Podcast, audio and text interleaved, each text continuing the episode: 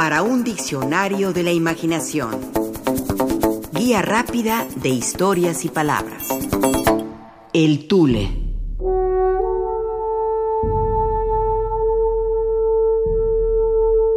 Escribe Octavio Paz. Creció en mi frente un árbol, creció hacia adentro. Sus raíces son venas, nervios sus ramas, sus confusos follajes, pensamientos. Y en otros versos, el árbol crece lento, alto deslumbramiento, hasta volvernos verde la mirada.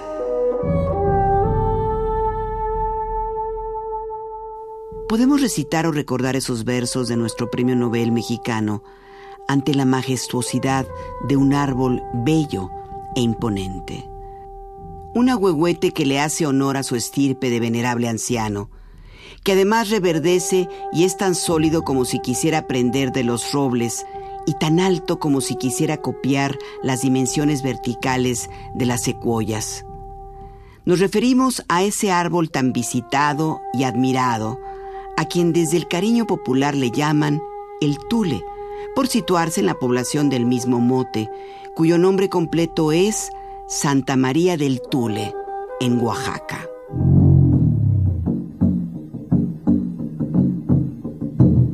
El tule no es un tipo de árbol, sino una hierba que crece en aguas pantanosas. Su nombre deriva del náhuatl tolli, que significa junco. Su designación científica es Schoenoplectus lacustris y también, aparte de junco, se le conoce como espadaña. Los españoles, tras la llamada conquista, adoptaron el término tule y lo difundieron mucho más allá de la zona de influencia del náhuatl. Por ejemplo, en California, en los Estados Unidos, había un enorme lago de agua dulce de nombre Tulare, donde abundaba el tule o junco. Esta misma planta era común en las riberas del lago de Texcoco, donde se utilizaba para fabricar cestería, pero también para la construcción de uno de los artilugios más importantes para el desarrollo de la agricultura en zonas lacustres, la chinampa. El tule es una planta que posee un tallo redondo de verde intenso que alcanza entre 1 y 3 metros de altura, con largas hojas similares a las del pasto y racimos de pálidas y parduzcas flores radialmente simétricas. Cumple una importante función ecológica en las riberas de los lagos y estanques, sirviendo de defensa contra los embates del viento y las olas. Permite el crecimiento de otras plantas, brinda criaderos a la fauna lacustre y evita la erosión.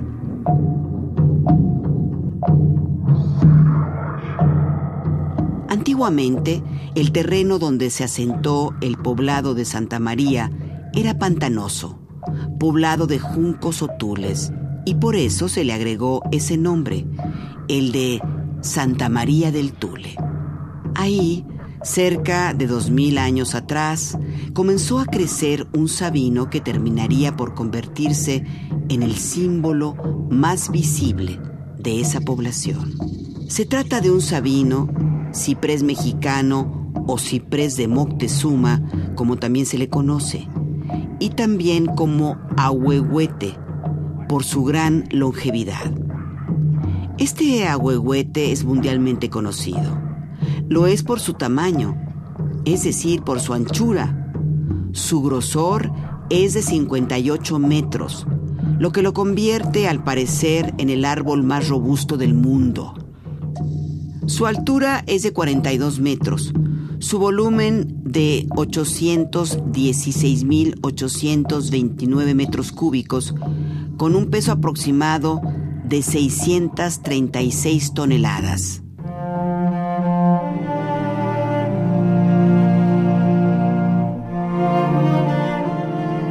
Este gigantesco agüehuete se encuentra protegido por una reja, donde se advierte a los turistas en español, inglés y chino no trasponer el enrejado y no cortar sus ramas.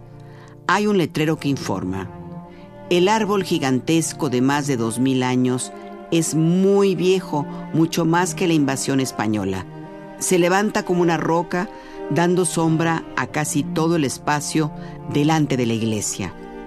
Una iglesia que ahí existe, pintada de blanco con vivos amarillos y azules. También se lee. Era para empezar un árbol hueco con aberturas de acceso a su gran interior y en consecuencia un tronco integrado por secciones. Con el tiempo esta configuración evolucionó a una regular, desapareciendo el hueco hace más de dos siglos y medio, aunque ofreció entonces un aspecto todavía unitario. Se trata de una robusta mole de madera, majestuoso en aspecto, venerable en su edad, que puede ser visitado con un costo de entrada de 20 pesos por persona.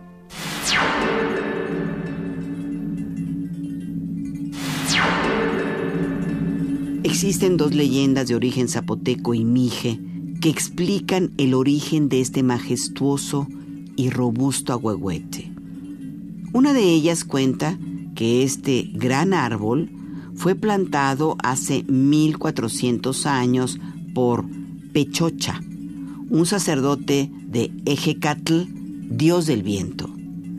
Otra refiere la historia del rey Condoy, que nació de un huevo se convirtió en un niño muy fuerte, al crecer fue más fuerte, se convirtió en protector del pueblo Mije y se le reconoce como el fundador de Mitla, ciudad que dejó inconclusa debido a un mal augurio y emigró junto con su gente a otro lugar.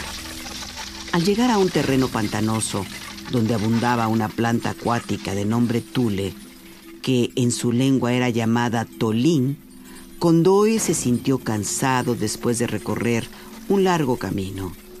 Decidió descansar y luego enterró su pesado bastón que para sorpresa de sus vasallos comenzó a retoñar. Así fue como nació el gran árbol del Tule, que significa árbol de la iluminación.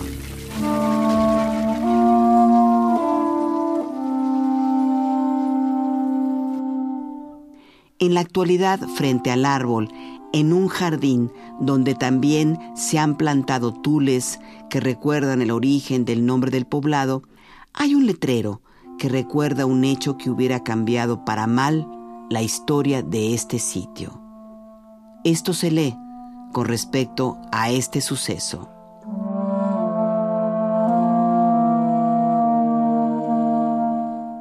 Este antiguo habitante de la tierra este venerable testigo de las revoluciones de los hombres y de las cosas, que ni las tempestades, ni el rayo, ni la sucesión de los siglos han podido destruir. Por poco cae víctima de un rico comerciante de Oaxaca, que ofreció una cantidad muy merecida a los indios del Tule por su árbol, pues deseaba cortarlo para hacer vigas y tablas.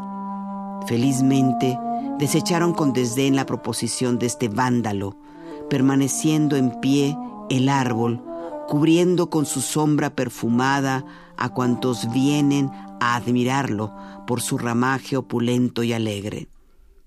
Es aún el refugio de millones de aves, por su gigantesco tronco corre todavía a raudales de la generosa savia que lo nutre.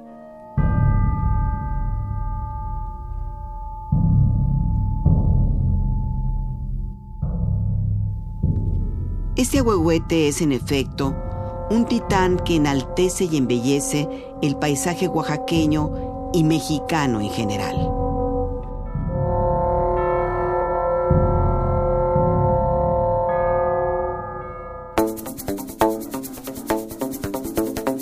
Participamos en este programa Juan Ramírez, Rafael Méndez, María Eugenia Pulido, Mauricio Carrera y Pilar Muñoz.